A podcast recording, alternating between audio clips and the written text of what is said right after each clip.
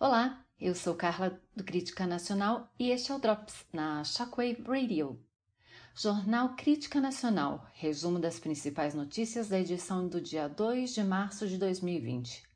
A edição desta segunda-feira do Jornal Crítica Nacional teve como pauta principal a conduta cínica e golpista de Rodrigo Maia.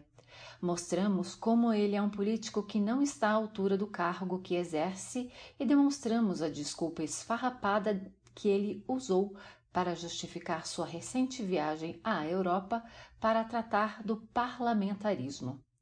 Falamos também dos resultados da economia brasileira, da recepção calorosa do povo uruguaio ao presidente Bolsonaro, do discurso de Donald Trump no CPEC e das eleições em Israel.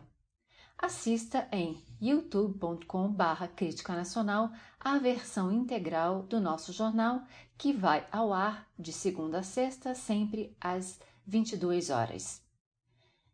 E fique ligado, para mais notícias acesse criticanacional.com.br e a qualquer momento voltaremos com mais um Drops para vocês.